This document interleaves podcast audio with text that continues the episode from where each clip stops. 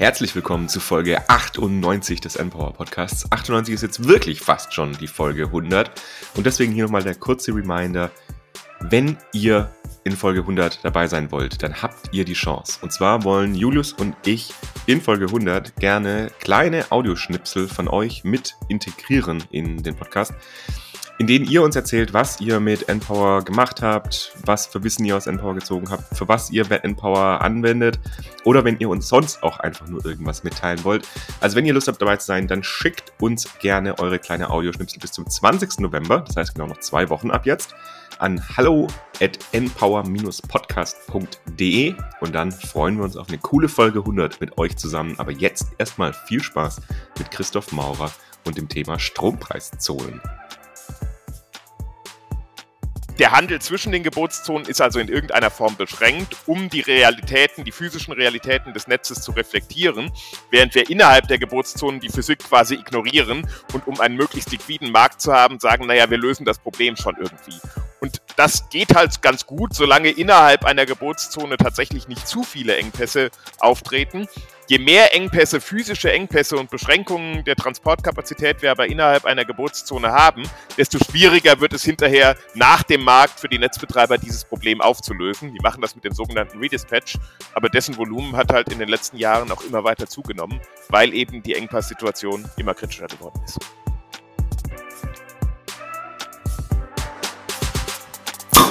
Aber besser als beim letzten Mal. Letztes Mal kam nicht so viel rum, ne? Genau. Ihr Lieben, willkommen bei einer neuen Folge beim Npower Podcast. Heute Folge 98. Wir gehen stramm auf die 100 zu. Und worüber wir heute sprechen wollen, sind Strompreiszonen. Und zwar wollen wir die Frage beantworten, sind die eine gute Idee? Brauchen wir die eigentlich? Äh, und genau, wie entscheiden wir uns da? Sollten wir die haben oder nicht? Und dafür sind wir natürlich nicht alleine in diesem Podcast, sondern wir haben uns einen wunderbaren Gast eingeladen. Er ist Diplom-Ingenieur und hat auch äh, hat promoviert im Ingenieurswesen und zwar beides an der RWTH, boah, RWTH Aachen. Dann war Forschungsgruppenleiter auch an der RWTH Aachen und zwar im Bereich Netzplanung und Betrieb und dann hat er noch ein Zusatzstudium gemacht, Operations Research, und hat sich da, ja, ist jetzt mit systemtechnischen und ökonomischen Fragestellungen im Bereich der elektrischen Energieversorgung relativ firm darauf. Und das ist auch schon zehn Jahre her. Seitdem, nämlich 2007, ist er bei Constantec eingestiegen, ähm, was eine Forschungs-, äh, nee, was eine Beratungsgesellschaft, ein Beratungsunternehmen ist, mit Fokus auf technische und energiewirtschaftliche Fragestellungen der Strom- und Gasversorgung und hat hier viel im Bereich Netzmodellierung gearbeitet. Und äh, genau, bei Constantec, wo er Gesellschafter und Geschäftsführer ist, ähm, genau, arbeitet mit vielen, vielen Kunden zusammen und zwar unter anderem BMWK, also Umwelt, äh, das Energieministerium, aber auch mit Übertragungsnetzbetreibern und mit Ministerien im Ausland. Und jetzt habe ich viel gesprochen, deswegen willkommen im Podcast, lieber Christoph Maurer. Dankeschön, ich freue mich da zu sein. Genau, lieber Christoph. Äh, möchtest du noch was hinzufügen? Äh, gibt es in deiner Vita noch etwas, was ich nicht genannt habe? Das war ja schon sehr ausführlich, aber ähm, ich glaube, was, was wichtig ist, dass wir irgendwo an der Schnittstelle zwischen Technik und Ökonomie äh, im, im Stromversorgungssystem oder im Energieversorgungssystem arbeiten äh, und uns da mit vielen spannenden Fragestellungen auseinandersetzen, wie wir unser System fit machen für die Dekarbonisierung. Genau. Und ihr seid eigentlich, ihr seid ein Beratungsunternehmen, aber ihr arbeitet eben viel auch in Forschungsprojekten zusammen, unter anderem auch mit Kollegen, ehemaligen oder auch aktiven Kollegen bei unserem, beim Fraunhofer Easy. Ähm, und da habt ihr zum Beispiel Langfristszenarien und so gearbeitet. Deswegen würdest du dich eher, würdest du eher sagen, ihr macht Forschung oder macht ihr eher Beratung oder kann man das überhaupt trennen voneinander? Wir sind ein Fachberatungsunternehmen. Ich glaube, da würden wir Wert drauf legen. Äh, die Art von Beratung, die wir machen, hat nichts äh, damit zu tun, was große Management-Consultants oder sowas tun. Da gibt es auch einen Markt dafür und das ist eine wichtige Dienstleistung, die die erbringen, aber es ist einfach nicht das, was wir machen, äh, sondern wir versuchen tatsächlich Fachwissen einzubringen und unseren Kunden zu vermitteln mit sehr wissenschaftsnahen Methoden. Das sind keine direkten Forschungsprojekte äh, im Sinne von, von mehrjährigen wissenschaftlichen Projekten, die irgendwie äh, dann vom BMBF oder ähnliches gefördert werden, sondern es sind schon konkrete Projekte mit konkreten Fragestellungen, wo die Kunden uns beauftragen, dass wir bestimmte Fragen für sie erarbeiten, aber eben mit sehr wissenschaftsnahen Methoden. Äh, und äh, das ist etwas, worauf wir stolz sind, worauf wir auch großen Wert legen und was auch ja, den Spaß an der Arbeit auszeichnet. Hm. Und was für Leute ähm, hired ihr dann? Also was für Leute arbeiten bei euch? Im Wesentlichen äh, Ingenieure, Ingenieurinnen, Ökonomen, Ökonominnen. Das ist so das Spektrum, äh, mit dem wir arbeiten. Das spiegelt eben auch wieder, dass wir genau an dieser Schnittstelle irgendwo arbeiten. Und, und auch bei mir ist das ja so, Mensch, Ingenieur angefangen, wirtschaftswissenschaftliches Zusatzstudium hinterher gemacht und, und äh, arbeite auch mittlerweile muss man sagen, mehr ökonomisch als technisch, aber der technische Background schadet für viele Fragestellungen nicht. Und gerade wenn wir über Themen wie Strompreiszonen heute reden, wo es viel um das Netz geht, da schadet es dann auch nicht, einen technischen Background zu haben. Wunderbar. Markus. Dann auch von mir herzlich willkommen. Ich freue mich ja ganz besonders auf die Folge, weil jedes Mal, wenn es um Strommarkt und Strom generell geht, habe ich ja nicht ganz so viel Ahnung. Deswegen werde ich heute ganz viel Neues lernen. Aber wie immer gibt es natürlich ein paar Entweder-Oder-Fragen. Und wir fangen ganz easy an. Lieber ein Rucksack oder ein Koffer? Rucksack. Weil es handlicher ist. Ja. Okay, Julius hat es ja gerade schon gesagt, äh, du warst ja auch mal Wissenschaftler, bist jetzt Geschäftsführer, deswegen die Frage lieber Geschäftsführer oder Wissenschaftler? Geschäftsführer in einem wissenschaftsnah arbeitenden Unternehmen. okay. Da laviert er sich schon wieder aus. Nein, cool. Ist ja okay. Wir hatten in der, ich glaube, zweiten Folge von unserem Podcast mit Ben Pfluger auch über diese Ergebnisse der Langfristszenarien gesprochen, was ihr ja jetzt auch äh, in der neuesten Runde federführend ja auch leitet. Und deswegen die Frage lieber Langfristszenarien oder Kurzfristszenarien, mit denen man vielleicht kurzfristigen Impact hat bei Studien. Langfristszenarien sind super interessant, muss ich da schon sagen, Langfristszenarien. Weil man dann wissen kann, wo es langfristig hingeht oder weil man aus dieser Studie gerade, weil die so viele unterschiedliche Sektoren betrachtet ähm, und, und äh, so viele unterschiedliche Perspektiven auch auf das Energiesystem nimmt, europaweit das Ganze anschaut, wahnsinnig viel lernen kann, auch über den eigenen Kompetenzbereich hinaus. Ja, wir machen ja nicht nur angebotsseitig, wir machen netzseitig, wir machen nachfrageseitig und ich habe in dieser Studie unglaublich viel gelernt. Genau. Und wenn da jemand Interesse daran hat, könnt ihr auch einfach mal Google Langfristszenarien. Äh, dann kommt man da auf die Websites und echt auch spannende Ergebnisse. www.langfristszenarien.de äh, gibt es das. Genau. genau sag nochmal, was, was für, für einen Laien, der keine Ahnung von den Langfristszenarien hat, was, was wird da gemacht und was nehmen wir da raus oder was kann, was, was kann man da sehen als, als Laie? Langfristszenarien ist eine Untersuchung, die betrachtet, wie wir unsere energie- und klimapolitischen Ziele erreichen können äh, und dabei eben alle möglichen Sektoren betrachtet. Also das fängt an bei den verschiedenen Nachfragesektoren, äh, Industrie, Haushalte, Verkehr, äh, Gebäude, ähm, geht dann über die gesamte Energieumwandlung und Angebotsseite weiter. Also wo, wie produzieren wir die Energie, äh, aus welchen erneuerbaren Energieträgern, äh, wie kombinieren wir das, wie stellen wir da den Bilanzausgleich sicher und betrachtet am Ende auch noch, wie bekommen wir die Energie auch tatsächlich transportiert, was bedeutet das für die Netze. Gerade das ist interessiere ich mich besonders dafür. Netze ist mein Thema in irgendeiner Form, aber das ist auch etwas, was bei diesen sehr langfristig schauenden Untersuchungen besonders ist, weil die allermeisten da eben keine Netze äh, in der Modellierung mit drin haben. Und was bei den Langfristszenarien noch besonders ist, ist, dass sie eben tatsächlich unterschiedliche sagen wir mal, Blickwinkel auf äh, die Dekarbonisierung einnehmen und wir schränken in den verschiedenen Szenarien, die wir betrachten, Freiheitsgrade mal ein, weiten sie ein bisschen auf und untersuchen deswegen unterschiedliche zielkompatible Pfade. Weniger mit einem normativen Anspruch, nicht um zu sagen, so sollte man es machen, sondern eher um politischen Entscheidungsträgern die Grundlage zu vermitteln, wenn man diese Randbedingungen setzt, wie könnte sich dann das System entwickeln, wie teuer wird dann der Dekarbonisierungsprozess äh, und wie verändert sich das, wenn man zum Beispiel mehr auf Strom oder mehr auf Wasserstoff setzt. Genau, wenn wir jetzt im Verkehr gar nichts machen, wie viel müssen die anderen Sektoren liefern? um das Ziel zu erreichen, ja. Okay, eine Frage habe ich aber noch, eine letzte. Und zwar, das ist wahrscheinlich auch schwierig zu beantworten, aber die Antwort finden wir vielleicht auch in der Folge. Deswegen die Frage, eine oder zwei Strompreiszonen für Deutschland? Perspektivisch irgendwann sicherlich Mehr als eine. Mehr als eine, okay. Und genau, also was das überhaupt bedeutet mit Strompreiszonen, was das alles ist, das werden wir in der heutigen Folge auch klären, damit ihr da auch einen guten Überblick habt. Aber Christoph, willst du uns vielleicht am Anfang erstmal so ein bisschen nochmal mitnehmen, grundsätzlich, wie denn dieser Strommarkt aufgebaut ist und was darin jetzt dieses Thema Strompreiszonen eigentlich bedeutet? Ja, ich versuch's mal. Das ist eine nicht so ganz einfache Aufgabe. Äh, aber es geht um einen Strommarkt. Auf Märkten bringt man irgendwie Anbieter und Nachfrager zusammen. Die Anbieter sind also Stromerzeugungsanlagen, äh, erneuerbare, aber auch konventionelle im Moment noch Stromerzeugungsanlagen und wir haben unterschiedliche Verbraucher äh, und irgendwie müssen die zusammengeführt werden. Wenn man das mal mit irgendwelchen anderen Märkten vergleicht, was weiß ich, nehmen wir mal Amazon, dann haben wir Amazon als Plattform, äh, da werden irgendwie Angebote und Nachfrage äh, zusammengeführt.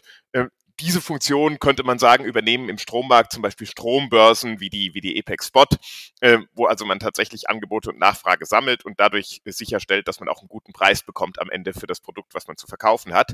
Ähm, Dann muss man aber, wenn man bei Amazon einkauft, ja auch das Produkt noch irgendwie geliefert bekommen. Es braucht also noch eine Logistikdienstleistung und, und der Logistikdienstleister im Strommarkt, das sind sozusagen die Netze. Ähm, ja, über die Netze muss tatsächlich der Strom von den Stellen der Produktion äh, zum Verbrauch transportiert werden. Und eine der Herausforderungen, denen wir uns dabei stellen müssen, ist, dass sich die sagen wir mal, Standorte der großen Produzenten in der Vergangenheit deutlich verändert haben. Wir hatten in der alten, von fossilen Erzeugungen geprägten Welt zwar große Kraftwerke, deswegen hat man immer gesagt zentrale Kraftwerke, aber die standen typischerweise doch relativ nah an den großen Verbrauchszentren. Die waren über die Republik verteilt und in jeder oder nah an jeder großen Stadt waren auch große Kraftwerke. Deswegen musste der Strom gar nicht so weit transportiert werden. Den erneuerbaren Strom, den produzieren wir jetzt tendenziell dort, wo wir besonders gute Standorte dafür haben, bei Wind zum Beispiel vor allem im Norden und Nordosten Deutschlands, äh, wo aber gar nicht so viel Verbrauch ist und deswegen müssen wir den sehr viel weiter transportieren über ein Netz, das dafür ursprünglich nicht konzipiert wurde. Ja. Unser Netz, wie wir es heute kennen, ist im Wesentlichen gebaut worden, irgendwann mal, um den Strom vor allem aus den Atomkraftwerken äh, tatsächlich in irgendeiner Form äh, zu transportieren. Das bestimmt, also die Standorte der Atomkraftwerke bestimmen immer noch ganz stark die äh, Struktur unseres Übertragungsnetzes. Und das passt einfach heute. Die, die heutigen Produktionsstandorte passen nicht mehr dazu. Äh, und deswegen haben wir in der Logistik große Herausforderungen. Die Frage ist, wie lösen wir das jetzt? Und äh, da kommen dann die Geburtszonen irgendwie zum Tragen. Der Punkt ist einfach, damit wir handeln können, einfach handeln können am Strommarkt, ähm, gibt es sozusagen ein, ein, ein, sogenannte Märkte oder Gebotszonen, in denen Anbieter und Nachfrager sich, wenn sie am Strommarkt aktiv sind, eigentlich nicht um den Transport kümmern müssen, um es mal so zu sagen. Also wenn man innerhalb einer Gebotszone, und die gibt es über ganz Europa verteilt im europäischen Strommarkt, Strom verkauft und, und, und Strom kauft, dann kümmern sich die Netzbetreiber um den Transport, um es mal so zu sagen. Ähm, und es gibt keine, keine Beschränkung, wie viel Strom man innerhalb einer Geburtszone handeln kann, äh, sondern wenn das irgendwie mit dem Netz nicht passt, dann lösen die Netzbetreiber dieses Problem auf. Wenn wir grenzüberschreitend Strom handeln, Stro Geburtszonen überschreiten, dann ist das etwas anders. Dann sind die Kapazitäten zwischen den verschiedenen Geburtszonen begrenzt und man kann also nicht beliebig viel Strom zum Beispiel von Deutschland nach Frankreich handeln, sondern die verfügbaren Handelskapazitäten sind so berechnet, dass damit zumindest keine zu großen Engpässe auftreten. Zu sagen, keine Engpässe wäre auch da falsch, aber ähm, der Handel zwischen den Gebotszonen ist also in irgendeiner Form beschränkt, um die Realitäten, die physischen Realitäten des Netzes zu reflektieren, während wir innerhalb der Gebotszonen die Physik quasi ignorieren und um einen möglichst liquiden Markt zu haben, sagen, naja, wir lösen das Problem schon irgendwie. Und das geht halt ganz gut, solange innerhalb einer Gebotszone tatsächlich nicht zu viele Engpässe auftreten je mehr Engpässe, physische Engpässe und Beschränkungen der Transportkapazität wir aber innerhalb einer Geburtszone haben, desto schwieriger wird es hinterher nach dem Markt für die Netzbetreiber dieses Problem aufzulösen. Die machen das mit dem sogenannten Redispatch, aber dessen Volumen hat halt in den letzten Jahren auch immer weiter zugenommen, weil eben die Engpasssituation immer kritischer geworden ist. Genau, das Thema Redispatch musst du kurz nochmal erklären und dann habe ich auch noch eine Frage dazu, aber erstmal kurz, was ist Redispatch? Redispatch ist das, was passiert, wenn nach dem Markt die Übertragungsnetzbetreiber feststellen, ähm, das, was die Akteure im Markt handeln wollen und, und verkauft haben, passt irgendwie gar nicht in das Netz rein. Also nach dem, nach dem Strommarkt, das meiste oder der, das wichtigste Segment ist der sogenannte Day-Ahead-Strommarkt. Äh, der wird also heute für morgen gehandelt und am Nachmittag heute äh, haben also die verschiedenen Akteure ihre geplanten äh, Produktionen und Verbräuche den Übertragungsnetzbetreibern gemeldet. Die setzen das in ihre Netzmodelle ein, rechnen Prognosen und stellen fest, oh, das führt zu einem Engpass. Das, was die Akteure handeln wollen, das passt gar nicht ins Netz rein. Dann kommt es zum sogenannten Redispatch. Der typische Redispatch ist, dass man irgendwo in Norddeutschland Erzeugungsanlagen runterfahren muss. Ja, wir haben im Netz einen Nord-Süd-Engpass. Im Norden steht der gesamte Wind, im Süden die Last, dazwischen ist das Netz zu dünn. Das heißt, es wird im Norden irgendwo Erzeugungskapazität runtergefahren, zum Beispiel günstige Winderzeugung. Dafür muss man dann im Süden auf der anderen Seite des Engpasses Erzeugungskapazität hochfahren, Kohlekraftwerke zum Beispiel, äh, damit immer noch genügend und, Strom im Netz ist, genauso viel wie verbraucht wird. Äh, und damit löst man dann den Engpass auf, weil eben auf der richtigen Seite des Engpasses dann tatsächlich der Strom produziert wird. Aber es kostet eben auch Geld, es produziert zusätzliche CO2-Emissionen und es ist eben nicht die, die perfekte Lösung. Und sie ist insbesondere relativ aufwendig, weil die Übertragungsnetzbetreiber jeden Tag nach dem Stromhandel sagen, Berechnungen starten müssen, passt das ins Netz und dann gezielt eingreifen müssen äh, in die Fahrweise von Erzeugungsanlagen, um sicherzustellen, dass es tatsächlich nicht zu Problemen bei der Netzsicherheit kommt. Und das ist eben ein, ein, ein sehr komplizierter und aufwendiger Prozess.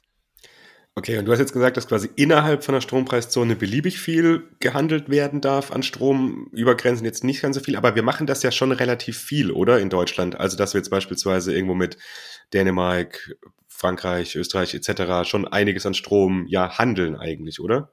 Ja, natürlich. Deutschland ist, das liegt auch an der geografischen Lage, sehr gut vernetzt äh, mit den anderen äh, europäischen Staaten. Und äh, es wird schon sehr viel grenzüberschreitend gehandelt. Äh, Deutschland kann also ein, eine, eine sehr hohe Leistung importieren oder auch exportieren. Wird ja gerade im Moment auch ein bisschen intensiv in den sozialen Medien und so weiter diskutiert. In der Vergangenheit hat Deutschland immer sehr viel Strom exportiert. Dieses Jahr ist es äh, aus verschiedenen Gründen ein bisschen anders und einige Leute regen sich jetzt schon darüber auf und glauben, dass das ein großes Problem wäre. Man muss allerdings sagen, vom Handel profitieren am Ende alle Akteure in irgendeiner Form. Der Handel macht das System günstiger. Insofern ist das aus meiner Sicht kein großer Grund zur Aufregung. Aber ja, wir tauschen viel Strom äh, mit unseren Nachbarn aus. Aber beim Gebotszonen überschreitenden Stromaustausch und ganz vereinfacht gesagt kann man sagen, in den meisten europäischen Ländern entsprechen die Ländergrenzen sozusagen auch den Gebotszonengrenzen. In Skandinavien ist es ein bisschen anders, in Italien ist es auch anders, das sind sozusagen die Ausnahmen, aber ansonsten entspricht das meistens den Gebotszonengrenzen. Das heißt, wenn man aus Deutschland heraus Strom handeln will, kann man das eben nicht freizügig ohne Grenzen machen, äh, wie das innerhalb von Deutschland der Fall ist, sondern man muss äh, bestimmte Übertragungskapazitäten dazu zur Verfügung haben. Das heißt, die Physik des Netzes begrenzt dort das Volumen des möglichen Stromhandels. Und über das, was wir jetzt gesprochen haben, ist ja hauptsächlich dieser Strompreis an sich, also für die Erzeugung vom Strom, oder? Und da sind jetzt noch nicht diese Komponenten dann auch von Netzentgelten, Steuer etc. drin. Das ist ja doch nochmal eine andere Komponente. Also da liegt, das liegt ja nicht quasi an diesem, an dieser Gebotszone, dass in Deutschland der Strompreis grundsätzlich ein bisschen höher ist als in anderen Ländern, oder? Nein, nicht primär. In der Vergangenheit war es sogar eigentlich so, dass der sogenannte Großhandelspreis, über den wir reden, ja, also die, äh, der Preis für Strom, der an den Strombörsen gehandelt wird, ähm, dass der im kontinentaleuropäischen Vergleich zumindest relativ günstig war. Nicht vergleichbar mit Skandinavien, äh, Norwegen oder sowas hat sehr viel günstigeren Strom äh, im Regelfall gehabt, auch am Großhandelsmarkt in der Vergangenheit. Aber in Kontinentaleuropa war der Großhandelspreis Deutschlands vergleichsweise günstig. Was den Preis für die Endverbraucher teuer macht, sind äh, Steuern, Entgelte, Abgaben, Umlagen, die dann hinterher noch auf diesen Großhandelspreis obendrauf kommen. Gib mir mal eine Antwort auf die folgende naive Frage, lieber Christoph. Jetzt ist es so, dass wir dieses Nord-Süd-Gefälle haben, was du angesprochen hast. Ähm, viel Generation im Norden, viel Nachfrage im Süden. Jetzt ist es ja so, wir haben eben gerade schon darüber gesprochen, dass eben auch viel Strom exportiert und wieder importiert werden kann. Jetzt könnte man ja, oder das wird, glaube ich, auch gemacht, im Norden nach exportiert, also äh, nach Osten und nach Westen, dann geht der Strom nach Süden, in Anführungsstrichen, und dann geht der, wird er in Deutschland im Süden wieder importiert. Das, ist das ein Zankapfel?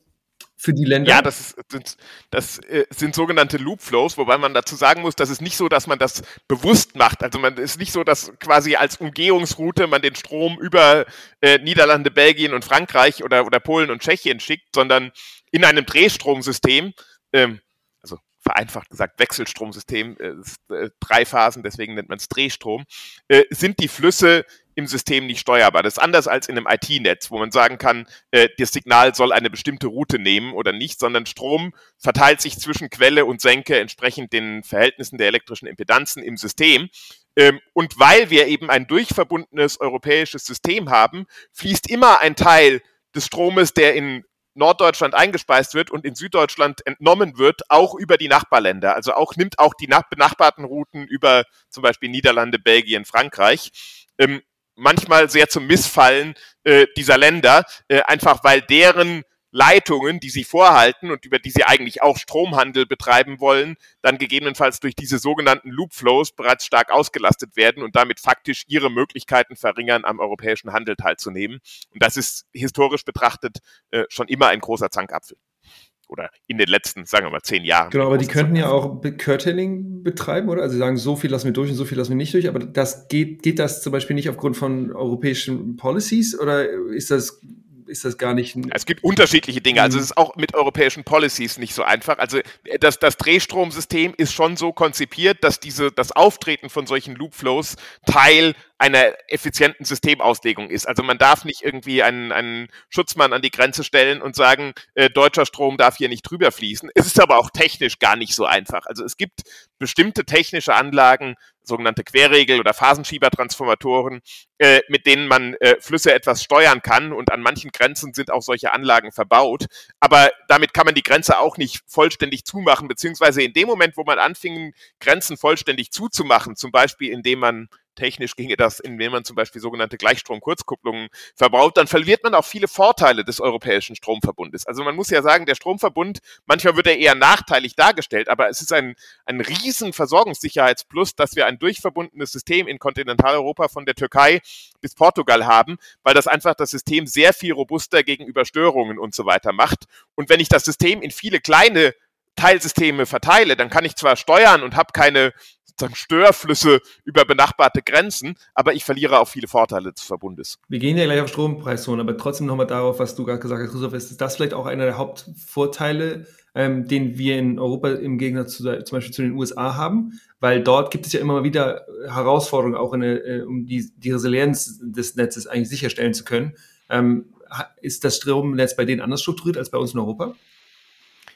Es, ist, es sind auch große Verbundnetze. Ähm, die USA hat im Prinzip drei Synchronverbünde. Also das, was wir synchron haben in Kontinentaleuropa, Skandinavien ist nicht synchron mit Kontinentaleuropa, aber wir haben ein kontinentaleuropäisches großes, äh, großen Synchronverbund. Von diesen hat die USA drei. Es gibt den östlichen, den westlichen und es gibt Texas als Sonderfall.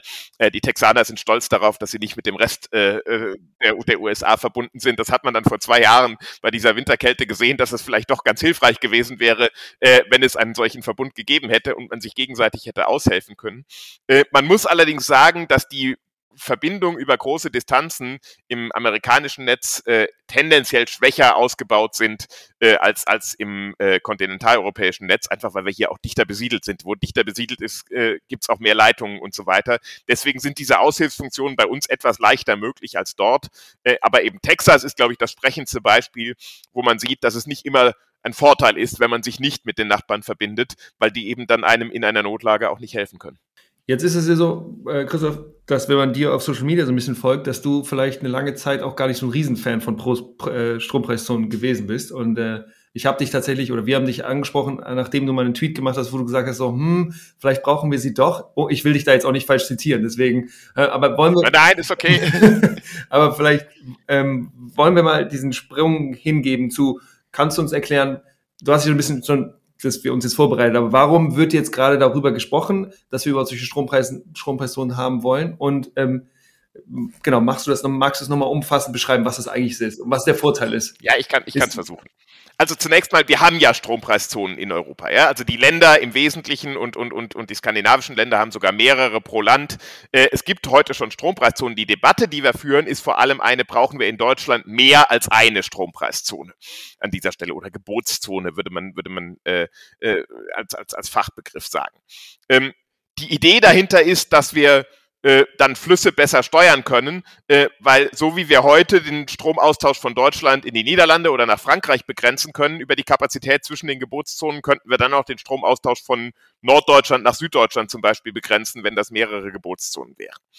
Ähm, diese Frage wird schon sehr lange diskutiert. Im Moment gibt es gerade mal wieder so einen Peak in der Debatte. Äh, warum kann ich gleich erläutern? Aber das ist keine neue Frage, sondern die haben wir schon seit vielen, vielen Jahren auf dem Schirm.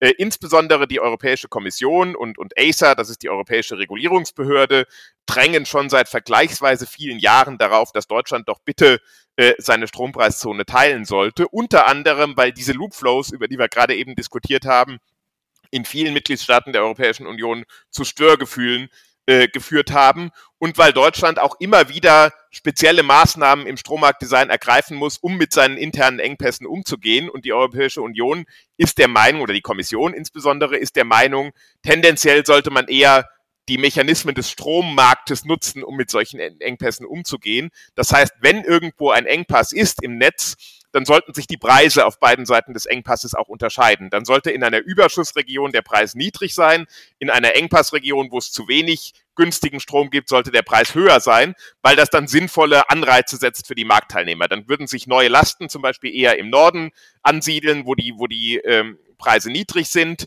Äh, neue Erzeugungsanlagen würden sich eher im Süden ansiedeln, wo die Preise hoch sind. Damit würde man auch dem Engpass etwas entgegenwirken. Diese Debatte kennen wir schon viele Jahre.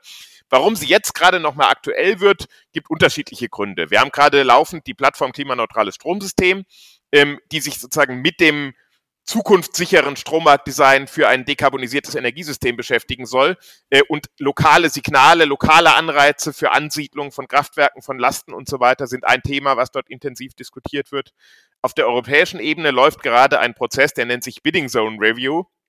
Das heißt, die europäischen Übertragungsnetzbetreiber untersuchen gerade, weil sie von der Europäischen Union dazu verpflichtet werden äh, und unter Anleitung durch ACER, die europäische Regulierungsbehörde, äh, ob ein Bidding Zone Amendment, wie man das dann nennt in, in Englisch, also eine Änderung der Bidding Zone Konfiguration in Europa vorteilhaft sein könnte. Und die allermeisten Änderungen der Konfigurationen, die dort untersucht werden, betreffen Deutschland. Also theoretisch ist das ein europäischer Bidding Zone Review, aber der Fokus liegt schon sehr stark auf der Frage, sollte man die deutsche Bidding Zone teilen? Äh, und es gibt eben immer mal wieder auch Diskussionen, äh, die hochkommen, wenn wir über mehr Elektroautos, mehr Elektrolyseure äh, und so weiter reden, ähm, die, und das war, glaube ich, auch einer der Anlässe der, der Diskussion auf Twitter, die du diskutiert hast, wo es eben darum ging, naja, könnte es wichtig sein, äh, dass wir eine solchen, einen solchen Split der deutschen Geburtszone benötigen. Das ist keine einfache Frage, um das vorab nochmal zu sagen, bevor wir dann vielleicht nochmal in die Details reingehen. Äh, aber ähm, du hattest es eben schon angedeutet, ich war in der Vergangenheit eher skeptisch. Mittlerweile bin ich eher der Meinung, wir werden es irgendwann brauchen. Aber es ist nicht so, dass das eine Frage ist, wo es nur Pro oder nur Contra gibt, äh, sondern es ist eine schwierige Abwägung zwischen unterschiedlichen Argumenten. Äh, und ähm, deswegen ist es auch so wichtig, dass wir diese Diskussion tatsächlich mit Argumenten und auf einer möglichst wissenschaftlichen Basis führen. Also wir haben vor vier oder sechs Wochen ein Interview mit äh, Frau Tekla-Walker geführt, das ist die Energieministerin von, von Baden-Württemberg. Und da kam, da kam das eben auch, auch in die Diskussion rein, dieser Standortvorteil, den man eben hat, wenn man dann erneuerbare Energien zum Beispiel in der Industrieproduktion nutzen kann. Und wenn man das in Südeuropa, äh, Süddeutschland nicht hat, dann wäre das eben auch ein Standort, ein Standortnachteil. Ähm, ganz spannend, dass, also dass es, genau wie du gesagt hast, auf der politischen Ebene auch gerade einfach ganz gut besprochen wird. Was ich, was ich dich fragen wollte, Christoph, ist, du hast gesagt, dass das eine Fragestellung ist, die wir schon, die wir schon seit längerem kennen. Und wenn du sagst, seit längerem, dann würde ich jetzt sagen 20, 30 Jahre. Auf der anderen Seite haben wir ja einen sehr, sehr starken äh, Ausbau von Windkraft erst in den letzten ja, 10, 15 Jahren gehabt. Ist das also jetzt vielleicht ein Thema, weil wir eben auch so einen relativ starken Ausbau jetzt gerade erst in Norddeutschland zu haben? Weil ich würde denken, dass es das wahrscheinlich nochmal die Diskussion substanziell mehr angefeuert hat. Also in den 90er, in den 90er Jahren gab es irgendwie Wind, äh, gab's, äh, Kohlekraftwerke und, und Nuklearkraftwerke. War das damals wirklich schon so ein Thema?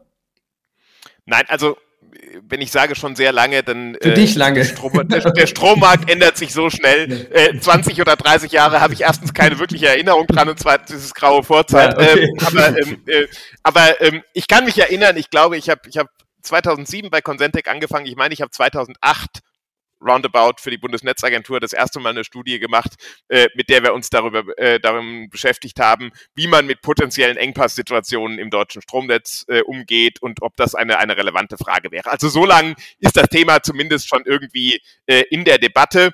Äh, aber auch da ging eben der Netzaus, äh, die, die hohe Belastung des Netzes durch den Windenergieausbau schon los. Man muss sagen, wir haben seitdem viel geleistet. Wir haben nämlich ein Netz, das sich gar nicht so stark geändert hat seitdem in der Physik äh, geschafft, sehr viel höher auszulasten und es gleichzeitig sicher zu betreiben. Das ist eine große Leistung, auch, auch, auch der Netzbetreiber insbesondere, weil sie einfach neue Methoden, neue Technologien eingesetzt haben, um aus diesem bestehenden Netz äh, noch mehr rauszuholen und viel mehr rauszuholen, als wir, glaube ich, vor 20 Jahren gedacht hätten, dass es überhaupt möglich wäre. Trotzdem löst sich die Frage eben nicht wirklich auf. Und wer, wenn man sich anschaut, der Windenergieausbau ist halt nicht gleichmäßig über die Fläche verteilt, sondern er ist halt extrem konzentriert. Und wenn man sieht, was jetzt in den nächsten Jahren kommt, ja, wir wollen 30 GW Offshore 2030 haben äh, und, und wir haben im Moment acht. Ähm, das heißt, äh, wir bekommen noch 22 GW Offshore, die irgendwo notwendigerweise in Norddeutschland äh, angelandet werden und, und, und transportiert werden müssen. Und wir haben in der Vergangenheit immer gehofft, dass wir mit dem Netzausbau letztendlich hinterherkommen und wenn dann endlich die großen HGÜs da sind, ähm, dann hätten wir wieder eine Situation, in der die Engpässe zumindest nicht mehr so schlimm sind. Und dann wäre in einer Situation, in der die Engpässe nicht so schlimm sind, was auch immer das dann genau heißt, aber das wäre sicherlich eine Situation, in der man sehr vorsichtig wäre mit einem Geburtszonensplit. Was ich, einer der Gründe, warum ich mittlerweile etwas anders über die Frage Geburtszonensplit denke, ist einfach der, dass ich glaube, selbst wenn wir beim Netzausbau jetzt endlich Fortschritte machen, ich habe schon das Gefühl, es geht was voran, auch beim Netzausbau, und das ist ganz wichtig und gut. Aber trotzdem sind unsere Ziele natürlich so ambitioniert mittlerweile und so stark gewachsen, dass wir vermutlich auf lange Sicht nicht den Zustand erreichen werden, dass das Netz angemessen ausgebaut ist, äh, um die Mengen an erneuerbarem Strom zu transportieren, die wir eigentlich transportieren müssten. Das heißt, dieser Engpass wird auf Dauer äh, oder auf, auf sehr absehbare Zeit bestehen bleiben. Und das rechtfertigt dann eben schon darüber nachzudenken, ob man ihn anders bewirtschaften sollte als in der Vergangenheit. Und welche Konsequenz hätte das denn dann für Norddeutschland? Also du hast jetzt auch gerade gesagt, dass eigentlich noch extrem viel Offshore, Onshore-Wind zugebaut werden soll.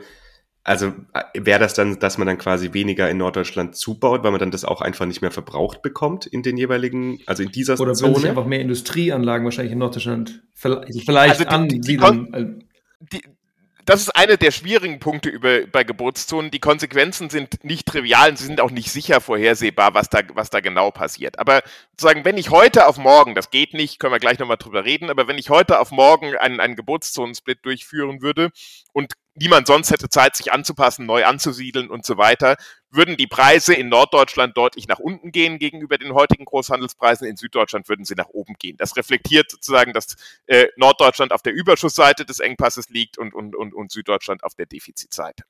Das würde sogar so weit gehen, dass potenziell äh, Windenergie in Norddeutschland, die heute durch die Netzbetreiber abgeregelt wird. Also heute verkaufen die ihren Strom, die Netzbetreiber stellen fest, ihr könnt nicht einspeisen, weil es nicht transportiert werden kann und regeln die ab und kompensieren sie dafür. Ähm, es könnte im Extremfall dazu kommen, dass ein Teil der Windenergie in Norddeutschland einfach am Markt keinen Zuschlag mehr bekommt. Das ist für die Windenergie problematischer, äh, weil wenn sie durch den Netzbetreiber abgeregelt werden, werden sie kompensiert. Wenn sie am Markt keinen Zuschlag bekommen, werden sie nicht kompensiert. Das ist sozusagen das, das Horrorszenario aus der Erzeugungs- oder aus der, aus der erneuerbaren Seite. Auf der anderen Seite, für die Verbraucher in Norddeutschland gehen die Preise tendenziell runter. Deswegen muss man sagen, es ist auch nicht so, dass für eine Seite ähm, der, oder für, für die Leute in einer Zone äh, das nur gut oder nur schlecht ist. Je nachdem, auf welcher Seite ist, äh, man steht. Ist man eher auf der Erzeugungsseite, äh, dann ist man in Norddeutschland vielleicht eher nicht so glücklich. Ist man eher auf der Verbrauchsseite, äh, ist man etwas entspannter. Und was es dann noch viel schwieriger macht, ist die Frage, wie reagieren alle Akteure, was passiert denn sonst noch? Eine denkbare Option könnte eben zum Beispiel sein, dass sehr viel mehr Strom aus Norddeutschland dann nach Skandinavien exportiert wird. Ähm, wir haben ja verschiedene Leitungen in Richtung Skandinavien, äh, Nordlink und so weiter. Heute ist es häufig so, dass der Strompreis der gesamtdeutschen Geburtszone über dem Strompreis in Skandinavien liegt. Deswegen macht es keinen Sinn für die Skandinavier Strom aus, aus, aus Deutschland, aus, aus in Anführungszeichen Gesamtdeutschland zu importieren. Wenn der Strompreis aber getrennt würde und in Norddeutschland sehr viel niedriger wäre, dann könnte es eben gegebenenfalls sein, dass Skandinavien in Phasen, in denen wir sehr viel Windstromerzeugung in Norddeutschland haben, mehr Strom aus Norddeutschland importiert. Ein anderer Effekt, den man sich vorstellen kann, ist, dass Elektrolyseure sich dann eben sehr gezielt in Norddeutschland ansiedeln um tatsächlich dort vom günstigen Strom zu profitieren. Ähm, und damit stabilisieren sie natürlich gleichzeitig auch wieder das Strompreisniveau und tragen auch dazu bei, dass wiederum mehr erneuerbaren Strom eingespeist werden kann. Also insofern muss man einfach, man darf sich nicht auf die statischen Effekte äh, beschränken, wenn man darüber diskutiert, was passiert von heute auf morgen, sondern die, die spannende Frage ist, was passiert denn langfristig?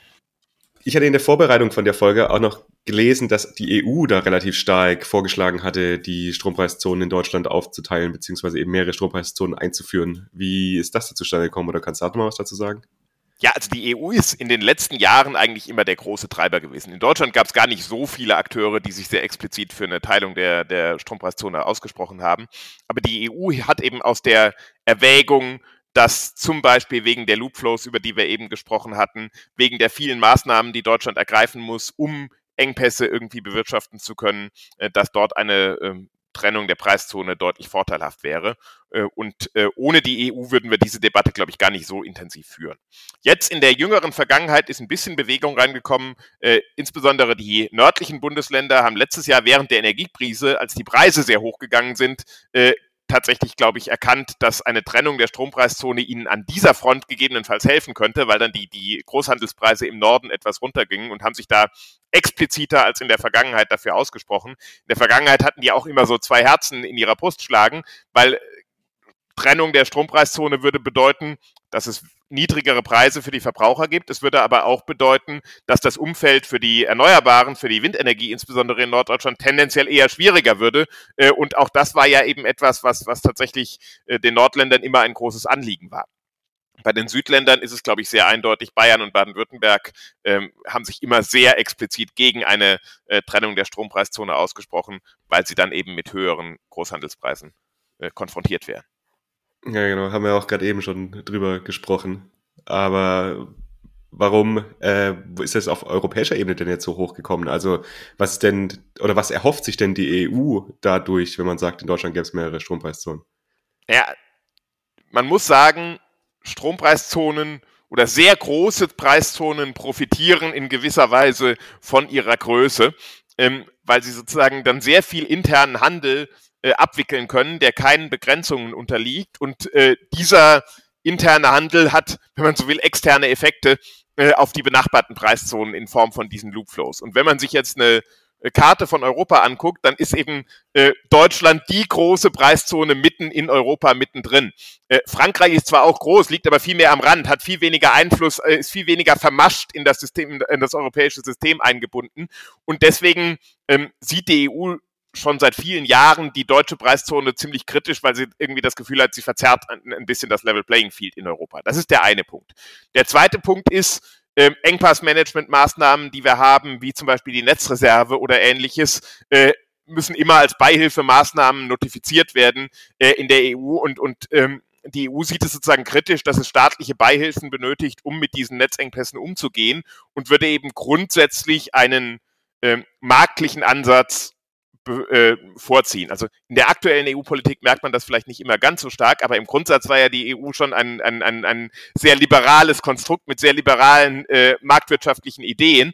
Und die Idee, dass man Engpässe statt über verschiedene Interventionen der Netzbetreiber über einen marktlichen Mechanismus, nämlich Preise, äh, versucht zu bewirtschaften, ist schon eine, die im Grundsatz, sagen wir mal, in der DNA der EU liegt. Äh, wie gesagt, aktuell merkt man das nicht immer ganz so. Äh, da äh, ist die, der marktwirtschaftliche Gedanke etwas zurückgetreten, aber im Grundsatz war das schon immer die Idee hinter dem Binnenmarkt. Christoph, ich habe das Gefühl, wir könnten mit dir gefühlt noch eine lockere Stunde mehr weil, sprechen, weil du so eloquent bist, aber weil das Thema eben auch spannend ist und weil es eben auch kein unterkomplexes Thema ist. Aber wir kommen langsam ein bisschen in Richtung Ende der, der Folge schon. Magst du mal sagen, was so die Faktoren sein könnten, die vielleicht sich im Energiesystem oder im Stromsystem spezifisch in den nächsten Jahren verändern würden, die vielleicht dafür sorgen würden, dass dieses Thema noch breiter auf der ja, in, im Diskurs bei uns besprochen werden wird. Also was sind so die Faktoren, die dafür sorgen würden in der Zukunft, dass das vielleicht ein, ein wichtigeres oder ein weniger wichtigeres Thema werden wird? Ja, da gibt es ein paar Faktoren und äh, das ist, glaube ich, tatsächlich wichtig, darüber nachzudenken, wenn wir diese Debatte jetzt auch führen in Zukunft. Man muss sich nochmal vergegenwärtigen, was haben wir in der Vergangenheit gemacht? Wir hatten einen Engpass, wir haben den Engpass gelöst, indem wir bei relativ großen Akteuren, nämlich großen Windenergieanlagen im Norddeutschland, deren Einspeisung runtergeregelt haben und bei großen Kraftwerken in Süddeutschland deren Einspeisung hochgefahren haben. Das war ein Prozess, in dem immer noch relativ viele Akteure involviert waren, aber mit einer überschaubaren Komplexität, mit großen professionellen Akteuren, äh, die dort mitgewirkt haben. Was wir jetzt in Zukunft aber haben werden, ist, dass wir zunehmend jede Menge aktive Verbraucher im Strommarkt bekommen werden. Also jeder von uns, der irgendwie in absehbarer Zeit ein Elektroauto fährt, wird vermutlich ein Interesse an, daran haben, das Elektroauto günstig zu laden. Ähm, und ähm, das bedeutet, wenn der Strompreis niedrig ist, wird man versuchen zu laden. Ähm, jetzt haben wir aber ein Problem mit der einheitlichen Preiszone möglicherweise. Die einheitliche Preiszone signalisiert, irgendwo in der Preiszone gibt es einen Überschuss an Strom. Äh, wir hatten zum Beispiel letzte Woche gerade eine Situation, in der es äh, wir tendenziell negative Strompreise hatten. Gleichzeitig gab es aber einen erheblichen Nord-Süd-Engpass äh, zwischen Norddeutschland und Süddeutschland. Die negativen Strompreise wurden durch sehr viel Windenergieerzeugung ausgelöst. Äh, es gab aber einen Nord-Süd-Engpass. Das heißt, dieser günstige, negativ kostende Strom kann gar nicht nach Süddeutschland transportiert werden. Wenn wir jetzt aber in Süddeutschland jede Menge E-Autofahrer haben, die auf dieses Preissignal reagieren und dann laden wollen, wenn der Strompreis negativ ist, dann kommen wir tatsächlich in ein sehr viel größeres Problem als in der Vergangenheit. In der Vergangenheit haben wir diesen Engpass, der dann entstanden ist, dadurch gelöst, dass wir Erzeugung in, in, in, im Norden und Erzeugung im Süden angefasst haben. Wenn wir jetzt das Problem lösen wollten, müssten wir aber Lasten im Süden anfassen. Ja, wir müssten den Elektroautofahrern sagen, ihr könnt bitte nicht laden an dieser Stelle. Und das ist schon ein sehr viel größeres Problem. Aus zwei Gründen. Erstens sind sehr viel mehr Akteure, die wir steuern müssen, nicht professionelle Akteure. Also die Frage ist, wie erreichen wir die überhaupt? Und der zweite Punkt, wie kompensieren wir sie?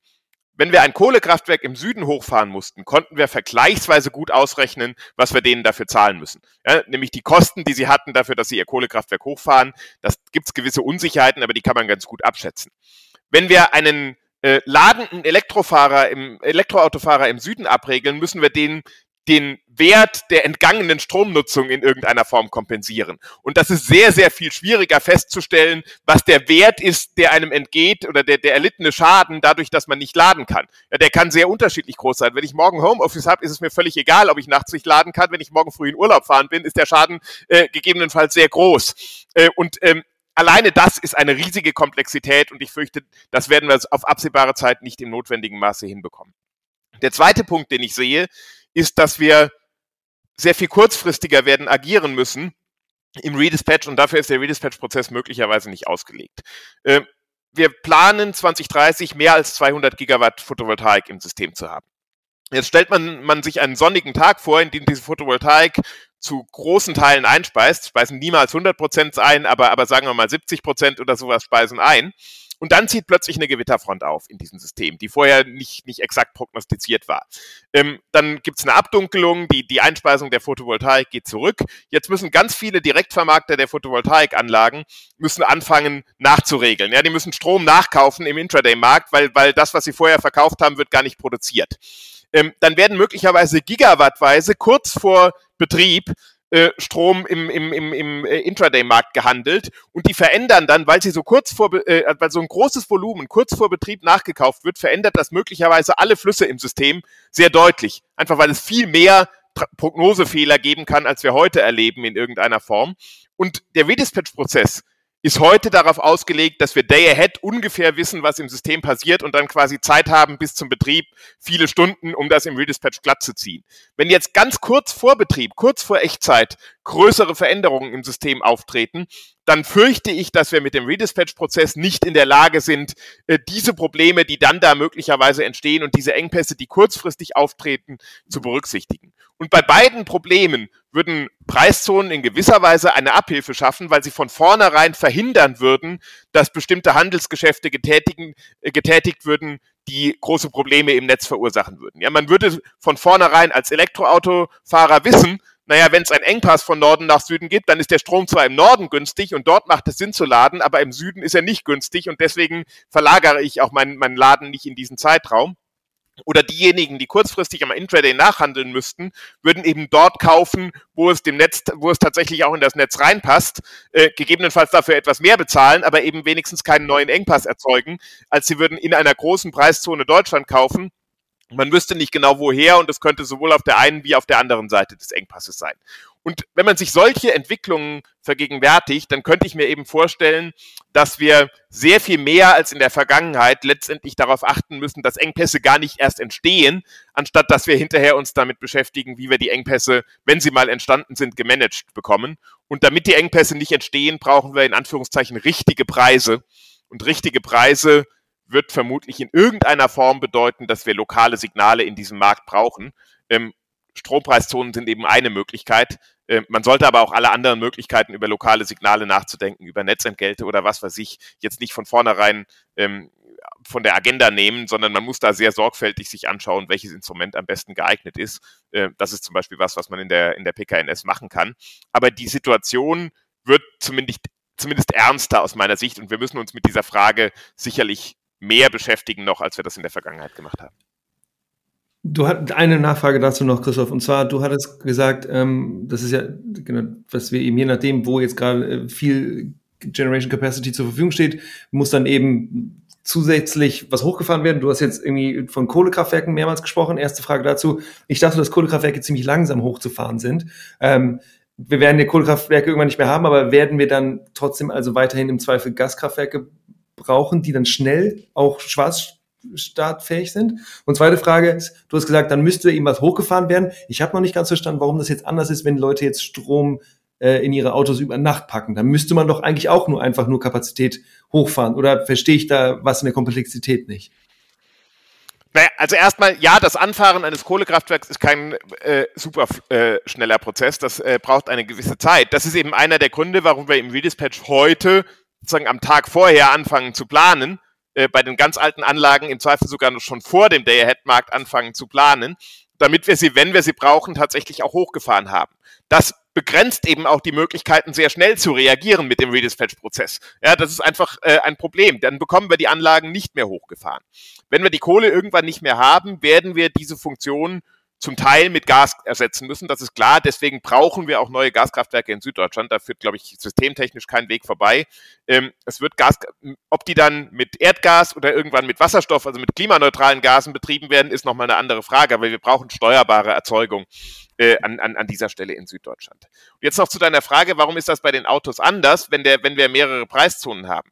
Also der Punkt ist einfach, bei den wenn ich eine Preiszone habe, schicke ich zu den Elektroautofahrern in Süddeutschland faktisch ein falsches Signal. Ich sage denen äh, zu einem bestimmten ja. Zeitpunkt, es mhm. macht Sinn, dass ihr euch alle mit eurem Laden auf die Stunden, was weiß ich, äh, 16 bis 18 Uhr konzentriert, weil da ist der Strompreis besonders niedrig. Äh, und das ist eben dann eigentlich genau das falsche Signal für die Elektroautofahrer in Süddeutschland, wenn zwischen Nord- und Süddeutschland ein Engpass ist und ich den Strom dort nicht hinbekomme. Und wenn ich mehrere Preiszonen habe, dann bekommen die eben nicht dieses Signal, sondern dann ist der, der Strompreis vielleicht in Süddeutschland deutlich flacher, ein bisschen höher und dann verteilt sich das deutlich besser und ich bekomme ein deutlich weniger Problem dadurch, dass ich eine Synchronisierung durch ein exogenes Signal Signal habe. Das, was du jetzt gesagt hast, spricht ja schon alles dafür, aber dass man das mal schon, du hast ja auch gesagt, überlegen sollte mit mehreren Strompreiszonen. Also es sind sehr viele Vorteile. Kannst du noch mal so auf Nachteile eingehen? Klar, du hast jetzt gesagt, dass dann im Süddeutschland im Zweifelsfall teurer werden würde, aber gibt es noch andere Faktoren, wo man sagen würde, das sind jetzt Nachteile und deswegen sollte man sich das dann auch nochmal gut überlegen. Also es gibt schon auch ein paar Nachteile, die man äh, berücksichtigen muss. Der eine vergleichsweise große Nachteil ist die, dass äh, in einem kleineren Markt äh, die Liquidität äh, geringer ist, also die Chancen, dass man zu guten Preisen handeln kann, äh, sagen, die nimmt in irgendeiner Form ab. Das ist weniger für die Spotmärkte, weil die in Europa sehr eng gekoppelt sind und sehr gut gekoppelt sind und sich damit auch wechselseitig Liquidität stellen, ein Problem als für die langfristigen Märkte, die Terminmärkte, auf denen man Absicherungsgeschäfte handelt.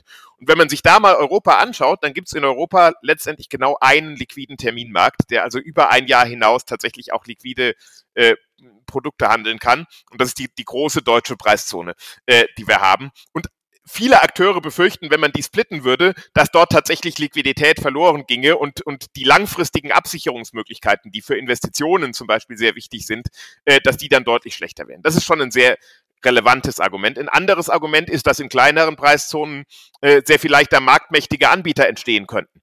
Ähm, ja, also wenn wir eine, eine Preiszone äh, Süddeutschland zum Beispiel hätten, da gibt's eben relativ wenige Anbieter, die dort äh, große Erzeugungsanlagen haben, große Kraftwerke haben, deren Rolle, die könnten tatsächlich sehr viel leichter in eine marktmächtige Rolle gelangen. Ähm, das wollen die selbst auch gar nicht, weil sie dann befürchten, dass sie sehr viel mehr äh, tatsächlich einer, einer Aufsicht zum Beispiel durch die Kartellbehörden unterliegen würden. Äh, aber es ist eben für das Funktionieren des Marktes als Ganzes nicht so toll. Ein weiterer Punkt sind die vielen problematischen Verteilungseffekte, die sich ergeben. Ja, also äh, wir können vermutlich nicht einfach sagen, naja, dann ist Strom in Süddeutschland halt irgendwie teurer als in der Vergangenheit. Irgendwie geht's ja auch um gleichwertige Lebensverhältnisse in Deutschland und so weiter. Da kann man Lösungen dafür finden, die in irgendeiner Form äh, Anlagen in Süddeutschland kompensieren, damit der Effekt nicht vollständig durchschlägt. Aber auch das sind vergleichsweise komplizierte Dinge, äh, die man da machen muss. Weiteres Argument, was häufig angeführt ist, ist, verlieren dann die Norddeutschen den Spaß am Netzausbau. Ähm, also heute haben wir vielleicht so ein bisschen das Gefühl, äh, dass, dass äh, vor allem in Süddeutschland, vielleicht in Bayern, der Spaß am Netzausbau in der Vergangenheit nicht so besonders stark ausgeprägt war. Aber ähm, in dem Moment, wo wir Strompreiszonen hätten, wäre vielleicht in, in, in Bayern plötzlich mehr Interesse am Netzausbau vorhanden, weil Netzausbau dann helfen würde, den Strompreis wieder runterzubekommen. Gleichzeitig würde Netzausbau in Norddeutschland bedeuten, dass der Strompreis dort gegebenenfalls steigen würde. Das heißt, wir würden vielleicht neue Widerstände äh, für den Netzausbau schaffen. Das ist etwas, was man berücksichtigen muss. Und darüber hinaus muss man auch sagen, zumindest wenn man einen Prozess hat, und so ist das leider im europäischen Rechtsrahmen ein bisschen angelegt, dass man sehr regelmäßig über den Neuzuschnitt von Geburtszonen nachdenkt, das wäre das, was die EU am liebsten hätte, dann ist alleine diese Tatsache, dass alle x Jahre neu verhandelt wird über den Zuschnitt von Geburtszonen, eine Unsicherheit, die Akteure, die Investitionen tätigen wollen, tatsächlich berücksichtigen werden und die deren Risiko erhöht, weil sie plötzlich auf der falschen Seite des Engpasses aus ihrer Sicht landen könnten. Und dieses Risiko treibt in irgendeiner Form Kapitalkosten und so weiter. Also es gibt schon eine ganze Menge Argumente, äh, warum Geburtszonen jetzt kein, kein, keine äh, ja, sagen wir mal, triviale Lösung sind, von der man sagen sollte, man sollte es auf jeden Fall machen, sondern es ist immer eine Abwägung zwischen schwierigen äh, Fragestellungen, zwischen Pro- und Kontra-Argumenten äh, und die muss am Ende auch politisch getroffen werden, aus meiner Sicht, die Abwägung. Ja? Also wir haben unsere technoökonomische Brille darauf und unsere Meinungen, aber diese Abwägung zwischen unterschiedlichen Gütern muss am Ende politisch auch erfolgen. Ich, super cool. Ich finde es sehr gut, dass du so äh, gut alle Vor- und Nachteile aufführst. Ich glaube, das haben wir selten tatsächlich. Also, dass wir das so umfassend auf jeden Fall die Themen betrachten. Christoph, du hast, du hast gesagt, äh, auf diesen Terminmärkten wird, wird Absicherung, Absicherung gehandelt, mehr oder weniger, so hast du gesagt. Kannst du mal sagen, wer das sind? Sind das große äh, Industriebetriebe, die dann sagen, okay, wir können nur zu dem und dem Preis tatsächlich produzieren und deswegen versuchen wir uns das abzusichern, dass wir immer diesen Strompreis bekommen? Erste Frage. Und zweite Frage, kannst du noch mal was zu den Höhen sagen? Also wir haben ja jetzt in Deutschland, ich weiß es tatsächlich gar nicht, weil ich ja in Norwegen wohne, aber irgendwo aus 30, 40 Cent pro Kilowattstunde. Reden wir dann über Differenzen von weiß ich nicht, zwei, drei, vier, fünf Cent? Oder kann das schon mal so sein wie in Norwegen, dass du tatsächlich wirklich negative Preise hast und sogar dafür bezahlt wirst oder gar nichts mehr dafür bezahlst, dass du jetzt Kilowattstunden hier ähm, abnimmst? Oh ja. F viele spannende Fragen. Also Terminmärkte, ja, sind Absicherungsmärkte, wobei auf Terminmärkten gibt es genauso wie auf den kurzfristigen Märkten ähm, Anbieter und Nachfrager.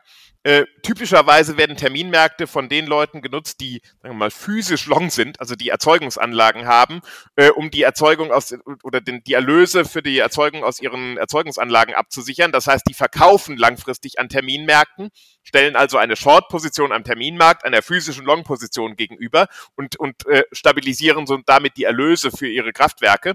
Und auf der anderen Seite treten zum Beispiel große Industriekunden, aber auch große äh, Vertriebe oder die Stromvertriebe, die eben Lieferverpflichtungen mhm. gegenüber ihren Kunden haben, treten als Nachfrage an den Terminmärkten auf und kaufen eben dort langfristig auf Termin Strom ein und sichern sich damit auch ihre Bezugskonditionen. Ja, wenn, wenn ich einen Vertrag mit einem neuen Stromversorger abschließe und der verspricht mir einen Fixpreis für die nächsten zwei Jahre, ähm, dann äh, will der natürlich auch sich nicht beliebig ins Risiko stellen, sondern der wird diesen Fixpreis oder der wird danach an die an oder oder vielleicht auch schon davor äh, an die Terminmärkte gehen und eben das, was er mir verkauft hat, zu einem festen Preis absichern, indem er eben sich auch fixe Bezugskonditionen ähm, am, am, am Terminmarkt sichert. Das ist schon der eine Punkt. Der zweite Punkt war die Frage sozusagen nach der, nach der Preisvolatilität. Also 30, 40 Cent hatten wir letztes Mal, letztes Jahr mal äh, in der Hochphase der Energiekrise. Da sind wir zum Glück wieder davon weg. Also 30, 40 Cent sind ja 300, 400 Euro die Ich meine ich mein Konsumentenpreise, äh, ne? Also, ach, genau. Du meinst, du meinst 30 Cent Aber das ist auch schon länger her, oder? Ja, ich, da, ich weiß. Naja, das sind dann, also äh, 40 Cent. Das ist immer noch ein. Naja, genau. 40 Cent ist die, ist die, äh, ist die Strompreisbremse ähm, und, und äh, 30 Cent, ich glaube, dann nähern wir uns so allmählich wieder bei, bei Abschlüssen von Neuverträgen. Ich habe jetzt nicht 100 Prozent äh, die Retailpreise im Kopf, irgendwo in dieser Größenordnung. Ähm, wir haben ja bisher in Deutschland meistens Fixpreisverträge. Äh, es gibt noch vergleichsweise wenige Verträge für Endverbraucher, tatsächlich mit dynamischen Preisen. Das liegt auch daran, dass Deutschland einsames Schlusslicht ist beim äh, Rollout von Smart Mietern. Da reden wir nicht drüber heute. Da ähm, reden wir nicht drüber heute. also insofern, die technischen Voraussetzungen sind gar nicht äh, so richtig gegeben. Es gibt ja zuerst Anbieter wie Tibber zum Beispiel, die, die, die, die starten schon äh, allmählich so ein bisschen durch, aber in, in so einer etwas nerdigen Community noch, habe ich so das Gefühl, aber, aber immerhin, sie werden immer bekannter. Ich glaube, dass wir in den nächsten Jahren, wenn wir mit dem Smart Meter Rollout vorankommen, tatsächlich einen großen Shift hin erleben werden zu, zu stärker dynamischen Tarifen. Aber heute ist es eben meistens so, äh, die allermeisten Endverbraucher äh, haben doch einen, einen relativ fixen Tarif, sind dem äh, den, den Preisschwankungen noch gegenüber noch nicht so exponiert. Für große Verbraucher, große industrielle Verbraucher oder sowas ist das aber heute natürlich schon anders. Hm, genau. Aber sag nochmal, was du für, für Preise erwarten würdest, wenn wir so einen Split haben, haben würden one day. Also Ein, ein, ein, bisschen hängt das äh, davon ab, ob wir zum Beispiel auch Netzentgelte dynamisieren. Mhm. Ja, also ähm, komplexe Systeme, ja. ja genau. Wenn man mal, ja, also man muss ja irgendwie sagen, wenn wenn die Netzentgelte irgendeinen Sockel von äh, was weiß ich 20 Cent mit allen Abgaben, Steuern, Umlagen und so weiter, wenn die einfach konstant runterbleiben, dann ziehen die ja einen Sockel ein. Aber wir haben glücklicherweise auch eine Diskussion darüber, dass wir Net Netzentgelte in Zukunft äh, möglicherweise zeitvariabel gestalten würden, um eben auch die Belastungssituation des Netzes zu reflektieren. Also nicht nur aus dem Strompreis heraus, der ja letztendlich eher in einer in der großen Geburtszone die Situation beim Gleichgewicht von Angebot und Nachfrage widerspiegelt oder vielleicht zukünftig irgendwann mal in zwei, drei, vier etwas kleineren Geburtszonen, aber trotzdem immer noch sehr überregional, sondern mit zeitvariablen Netzentgelten könnte man eben zum Beispiel auch in einzelnen Niederspannungsnetzen äh, den Verbrauchern ein Signal geben, wann es besonders günstig ist, ihr Elektroauto zu laden oder wann es weniger günstig ist und eben dort die, die Gleichzeitigkeit, die von vielen befürchtet wird, äh, etwas abmildern. Und wenn wir sagen, verschiedene Preiskomponenten dynamisieren, dann kann ich mir schon vorstellen, dass wir irgendwie Preise haben, die irgendwo zwischen 0 und äh, was weiß ich, irgendwann mal 60 Cent oder, oder sowas vielleicht äh, schwanken werden. Ob sie jetzt negativ werden sollten, da kann man sehr darüber streiten. Negative Preise äh, sind nochmal ein, ein spezielles Phänomen. Äh, da können wir nochmal einen eigenen Podcast dazu machen. Aber noch eine Frage zu Netzentgelten, weil das äh, habe ich vorhin mich schon gefragt und das müssen wir jetzt nochmal kurz machen. Äh, die Netzentgelte, du hast ja gesagt, eigentlich bei den Verteilnetzen, das heißt ja abhängig davon, jetzt auch in welcher Kommune, welcher Stadt man lebt, etc. Wie werden denn die Übertragungsnetze finanziert? Wird das auch über die Netzentgelte finanziert? Auch über die Netzentgelte. geht das? Auch über Netzentgelte finanziert. Anders als in den Verteilnetzen haben wir aber ein deutschlandweit harmonisiertes Übertragungsnetzentgelt. Also bei den Verteilnetzen gibt es ja eine große Diskussion darüber, dass die äh, Verteilnetzentgelte Netzbetreiber spezifisch berechnet werden. Und eine der Folgen von dieser netzbetreiberspezifischen Berechnung ist zum Beispiel, dass die Verteilnetzentgelte im Norden und Osten Deutschlands besonders hoch sind, weil dort in den relativ dünn besiedelten Regionen die Verteilnetzbetreiber relativ große Kosten haben für die Integration der erneuerbaren Energien und die auf wenige Kunden umlegen müssen, diese Kosten. Äh, und das führt zu äh, vergleichsweise hohen Netzentgelten. Im Übertragungsnetz äh, haben wir über die vergangenen Jahre hinweg eine Harmonisierung durchgeführt, sind mittlerweile bei einem vollständig harmonisierten Übertragungsnetz gelandet, Entgelt gelandet. Das heißt also, das Übertragungsnetzentgelt finanziert die Übertragungsnetze, ist aber in Baden-Württemberg genauso hoch äh, wie in Kreiswald. Ja.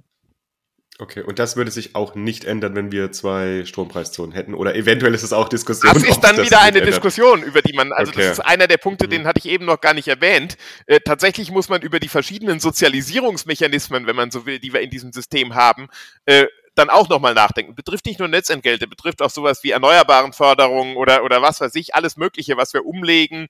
Ähm, da stellt sich schon die Frage, ähm, ob zum Beispiel sagen wir mal, wir, wir spalten die Preiszone, in Süddeutschland sind die Preise höher, ähm, ob dann Süddeutschland gleichzeitig noch dazu beitragen muss, also hohe Strompreise bezahlen muss und gleichzeitig dazu beitragen muss, den niedrigen Strompreis, den dann die erneuerbaren Anlagen in Norddeutschland bekommen, äh, auch aufzupäppeln, damit das für die auskömmlich ist. Ja? Also äh, da, da gibt es schon viele neue Verteilungskonflikte, die da aufbrechen und das ist einer der Punkte, warum die Umsetzung also wenn man heute die Entscheidung treffen würde, man, man wollte in, auf mehrere Preiszonen gehen, dann müsste man erstmal ganz, ganz viele Detailfragen und Umsetzungsfragen klären und insbesondere von solchen Refinanzierungs- und, und, und, und, und äh, Solidaritätsmechanismen, äh, die wir an, an vielen Stellen im Strommarkt haben, äh, da gäbe es sicherlich heftige Diskussionen, wie man die gestaltet.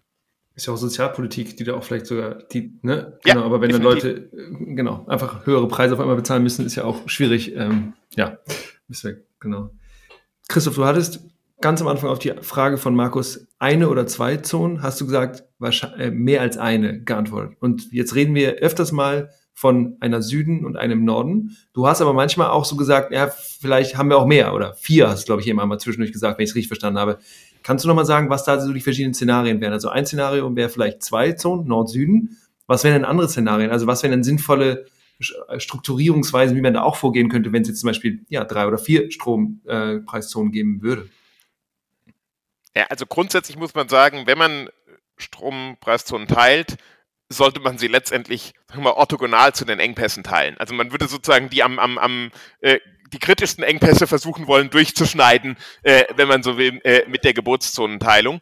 Ähm, und ähm, das ist sozusagen die Grundidee. Äh, da muss man aber natürlich viele äh, Abwägungen dann auch wieder treffen. In der politischen Debatte werden meistens die Alternativen eins und zwei äh, behandelt. Ja? Und, und, und wenn wir äh, über zwei reden, dann gibt es im Moment so eine allgemeine Tendenz davon auszugehen, dass bei zwei so ein Schnitt vermutlich im Westen eher nördlich von Nordrhein-Westfalen an der, an der Grenze zwischen Niedersachsen und Nordrhein-Westfalen so ungefähr ansetzen würde und an der, äh, im, äh, im Osten eher so an der Grenze zwischen Thüringen und Bayern äh, rauskommen würde. Also es ist nicht so ganz äh, horizontal verlaufend, sondern eher so von Nordwesten bis hin nach Südost, weil das aktuell die Engpasslage am besten widerspiegeln würde.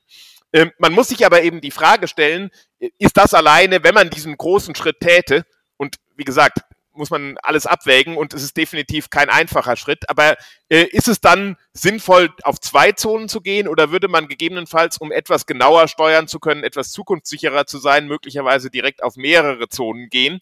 Das hat noch mehr Nachteile, was Liquidität und so weiter angeht. Ähm, aber auf der anderen Seite hätte man etwas mehr ähm, Gewissheit, dass man wenn Engpässe sich verschieben in der Zukunft, trotzdem mit einem Schnitt, der mehr als zwei Zonen beinhalten würde, trotzdem immer noch eine ganz gute Steuerungswirkung erreichen würde. Wenn wir uns so in den vergangenen Jahren das anschauen, vor drei Jahren noch, wenn man jemanden gefragt hätte, wo läge denn ein Schnitt in zwei Zonen, hätten alle gerufen, Mainlinie. Ja, da war sozusagen das Gefühl, dass das der relevante Engpass war. Jetzt haben wir mittlerweile gelernt, oh, das passiert irgendwas, Erzeugung verändert sich, Last verändert sich, Kraftwerke werden außer Betrieb genommen, ein paar Leitungen werden auch in Betrieb genommen und die Engpasslage verändert sich. Deswegen haben wir gerade dieses Gefühl, dieser Nordwest-Südost-Schnitt wäre optimal. In fünf Jahren kann der optimale Zwei-Zonen-Schnitt schon wieder irgendwo ganz anders liegen. Alle x Jahre mit x kleiner 15, 20 oder was weiß ich, die Zonen zu ändern, hat aber auch sehr, sehr viele Nachteile und würde ich definitiv nicht empfehlen. Deswegen kann man sich schon überlegen, wenn man einmal diesen Schritt tut, geht man dann auf eine Konfiguration mit einer Zahl äh, von Geburtszonen n größer 2 äh, ohne jetzt irgendwie eine definitive Aussage machen zu wollen, was ich dann für richtig hielte. Ähm, und, und, und versucht damit eben gleichzeitig auch eine gewisse, ein gewisses Vertrauen in den Markt zu bringen, dass wir jetzt nicht in drei Jahren wieder anfangen äh, werden und, und äh, über einen neuen Zonenzuschnitt zu diskutieren, sondern dass der eine gewisse Robustheit hat und wir damit mal 10, 20 Jahre hoffentlich dann auf jeden Fall durchkommen. Okay. Und damit kommen wir jetzt tatsächlich langsam wirklich zum Ende der Folge. Und als letzte Frage aber noch, äh, Christoph, so ein bisschen der Blick in die Zukunft. Also, wie geht's denn da jetzt weiter und wie würde denn so ein Prozess aussehen, der jetzt zu mehreren Strompreiszonen führen würde? Ja, der hat viele Elemente. Der hat europäische Elemente, der hat nationale Elemente. Ähm, und ähm, also eine denkbare Entwicklung wäre, dass der Bidding Zone Review, der, der aktuell läuft auf europäischer Ebene, wenn er dann irgendwann Ende 2024 oder sowas vielleicht fertig ist, eine Empfehlung ausspricht und sagt, es wäre gut, äh, die deutsche Geburtszone in drei, sagen wir mal, Geburtszonen zu teilen. Äh, und und äh, wenn dem dann die Bundesregierung zustimmen würde, die, die Mitgliedstaaten, die an Deutschland angrenzen, würden auch dazu gehört. Wenn dann alle zustimmen würden, dann würde man irgendwie in einen Umsetzungsprozess starten. Ähm, der Umsetzungsprozess würde dann unter anderem die Klärung all dieser Verteilungsfragen, äh, die ich eben angesprochen habe, äh, beinhalten. Man würde sicherlich auch irgendwelche über irgendwelche Instrumente nachdenken, um den Übergang abzumildern, zum Beispiel für Industrie im Süden oder ähnliches. Ähm, es gäbe aber auch ganz viele praktische Fragen, über die man nachdenken muss. Zum Beispiel kann man heute an der EEX, also der Terminbörse, äh, und einer der, der größten Terminbörse, an der äh, Terminkontrakte für Deutschland gehandelt werden, durchaus schon Strom für 2029 oder sowas kaufen. Ähm, und da steht dann dahinter Erfüllungsort deutsche Geburtszone in irgendeiner Form.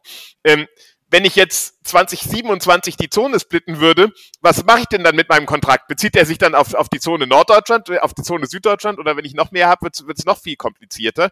Ähm, da muss man Lösungen dafür finden.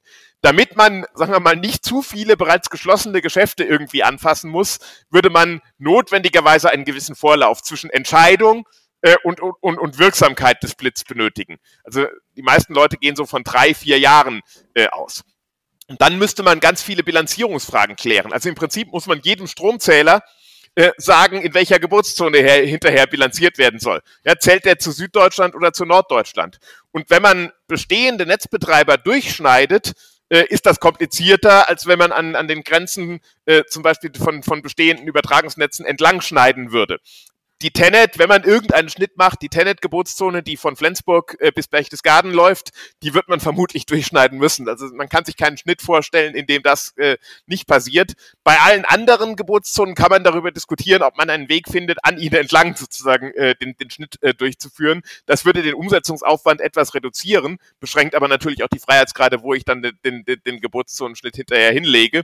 Ähm, aber allein dieses, sagen wir mal, umzusortieren, alle Marktprozesse neu aufzusetzen, das gesamte europäische Market Coupling müsste dafür fit gemacht werden, dass es mit mehr Geburtszonen rechnen kann äh, und äh, so weiter. Es müssten Kapazitäten neu ausgerechnet werden. Also es gibt schon sehr, sehr viele Umsetzungsfragen und wie gesagt, realistischerweise würde ich sagen, äh, ab Verkündung, dass man sich entschieden hat und, und, und, und sozusagen, dass das angegangen werden soll, bis man es dann umsetzt, werden bestimmt drei, vier Jahre ins Land gehen. Also wird noch eine Weile dauern. Also mindestens, ein, ja, das ist ja auch nicht ganz so schnell absehbar, oder dass da eine Entscheidung getroffen wird. Also wird wahrscheinlich dann doch eher. Ja, ich dachte gerade, jetzt dauert das vielleicht zwei, drei Jahre, bis man sich da, wenn man sich darauf einigen wollen würde und dann, wie Christoph vorgeschlagen hat, würde es nochmal drei, vier Jahre dauern, vielleicht, bis es dann implementiert ist. Und dann hast Christoph da vorher auch gesagt, naja, innerhalb von fünf, sechs, zehn Jahren passiert da auch noch einiges in, den, in, der, in, der, in der Generation Capacity. Also ist dann die Lösung, die man in drei Jahren findet, für in, weiß ich nicht, sieben Jahren überhaupt dann noch die richtige? Genau. Äh. Das ist eine der großen Herausforderungen bei dieser Diskussion. Ja, also man müsste sozusagen etwas entscheiden und wenn man, wenn man Pech hat, wenn man es schlecht macht, ist es zu dem Zeitpunkt, wo es wirksam wird, eigentlich schon wieder veraltet ja, und obsolet. Ja, krass. Ach, krass. Markus, haben wir es? Ja, ne? Dabei belassen wir es, ne? Genau, also ich kann es nur noch mal wiederholen, Christoph. Äh, voll gut dir zuzuhören. Ich fand es sehr, sehr, sehr strukturiert. Vielen Dank dafür. Du bist aktiv auf LinkedIn und auf Twitter oder X jetzt. Wenn Menschen ja. sich mit dir, weiß ich nicht, austauschen wollen oder dich anschreiben wollen, wo ist denn dir am liebsten? Man kann dir wahrscheinlich auch eine E-Mail schicken. Twitter, Twitter, eindeutig. Also LinkedIn, LinkedIn ist so, äh, weil es halt irgendwie im, im professionellen Kontext, aber äh, eigentlich werde ich mit, mit, mit LinkedIn nicht warm. Mit Twitter werde ich zwar auch immer kälter, aber äh, ich, ich bediene es im Moment noch. Okay, also ihr Lieben, dann packen wir euch das, das, äh, das Twitter-Profil von, äh, von Christoph in, in die Show Notes. Wenn ihr wollt, könnt ihr mal draufklickern. Und sonst findet ihr ihn ja auch bei concentech.de wahrscheinlich, ne? concentech.de. Genau. Ja, also Christoph, danke dir für deine Zeit und äh, viel Erfolg weiter mit Concentech und mit diesen ganzen spannenden Themen. Mach's gut, danke dir. Hat super viel Spaß gemacht. Dankeschön euch. So. Recap. Recap. Julius, Feuerfolge, was hast du gelernt? Das war ja schon ein Feuerwerk an Infos. Ja, ich, ich bin sehr beeindruckt, ehrlich gesagt. Also äh, klar, wir wissen, dass das Strommarktsystem, was wir in Deutschland haben, die größte Maschine ist und deswegen auch eine sehr komplexe Maschine ist. Ähm, aber äh, Christoph hat einfach abgeliefert. Äh, war mir, war, ich habe ganz viel gelernt, äh, sei es Vorteile, sei es Nachteile, sei es, äh, machen wir zwei Zonen, machen wir mehrere Zonen, was sind die Implikationen, was sind die Verteilungseffekte. Genau, ich, ich glaube, ich muss mir die Folge auch nochmal selber anhören, weil, weil sie einfach so, so, so reich war. Im Englischen würde man sagen, so rich. Ähm, genau, was da, genau, was für Implikationen einfach davon waren. Und ich finde auch, dass Christoph das richtig, richtig gut gemacht hat und einfach sehr, sehr strukturiert aufgeteilt hat.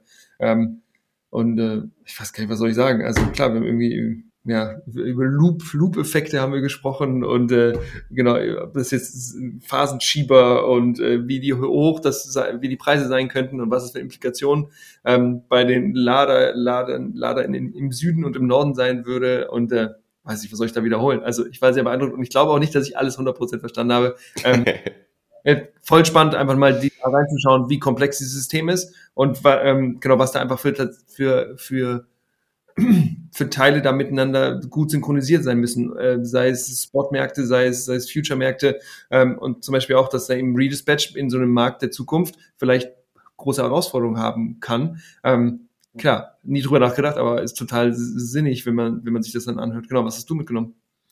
Ich habe auch extrem viel gelernt. Ich habe grundsätzlich dieses Strompreiszonen-Modell auch heute so richtig gelernt, äh, dass man ja nicht beliebig dann auch Kapazitäten einfach zwischen den einzelnen Zonen hin und her schieben kann, dass das ja nicht so ein Hauptgrund auch dafür ist, warum es dann gemacht werden würde, um halt so ein bisschen diese Netzkapazitäten dann zu stoppen.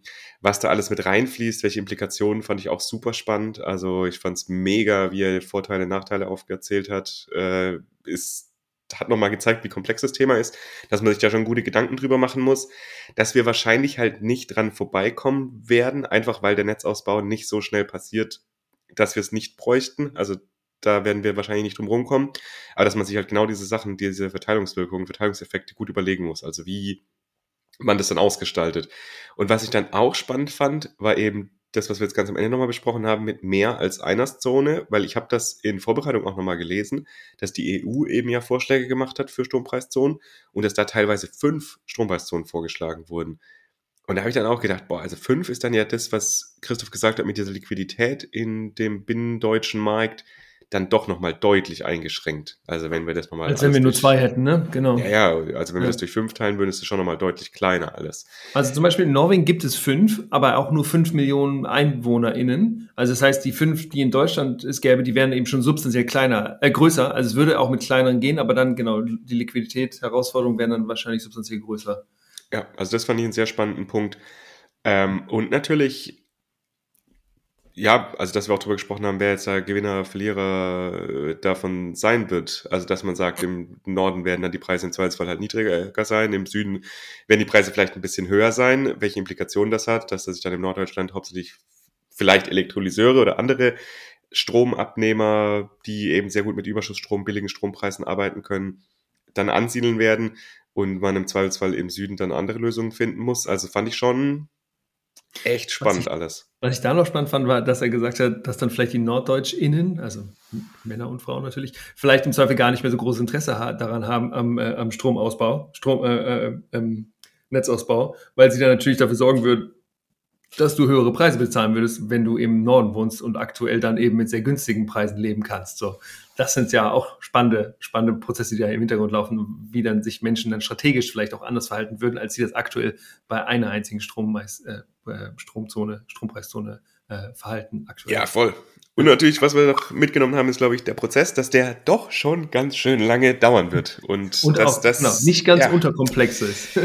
nicht ja. ganz unterkomplex ist und ja, das, was wir jetzt ja ganz am Ende nochmal besprochen hatten, ne, dass im Zweifelsfall einfach, wenn dann das Ganze durch ist und implementiert ist, dass es fast zu spät sein könnte, je nachdem, was dann alles passiert.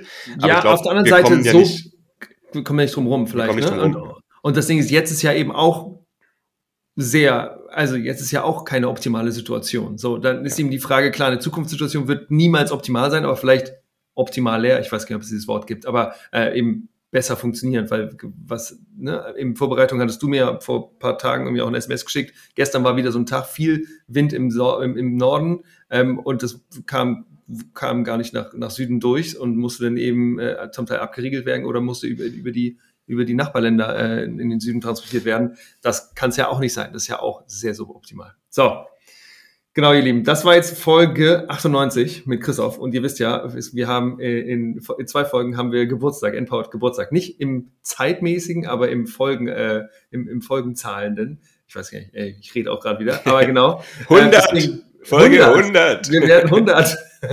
Und da haben wir euch ja in den letzten Wochen öfters mal gesagt, dass wir uns freuen würden, wenn ihr uns Snippets, Audio-Snippets zusendet, was ihr mit dem Wissen gemacht habt, das ihr ähm, bei Empower bekommen habt oder was ihr euch angeeignet habt. Deswegen, wenn ihr das noch nicht gemacht habt, dann freuen wir uns, wenn ihr uns an hallo at empower-podcast eine E-Mail sendet maximal 60 Sekunden und, und, uns sagt, wie ihr das Wissen von Empower genutzt habt, was ihr hier bekommen habt durch den Podcast. Und darüber würden wir uns sehr freuen. Sei es, dass ihr eine Company gegründet habt, sei es, dass ihr in, ein, ähm, in einem Gespräch mit einem, weiß nicht, äh, potenziellen Arbeitgeber vielleicht äh, gepunktet habt äh, oder äh, sei es seines andere Dinge. Überrascht uns. Wir freuen uns, von euch zu hören. Und damit war es das jetzt. Folge 98. Wir freuen uns, wenn ihr in zwei Wochen wieder dabei seid. Alles dann und viel Erfolg. Ciao, ciao. Right.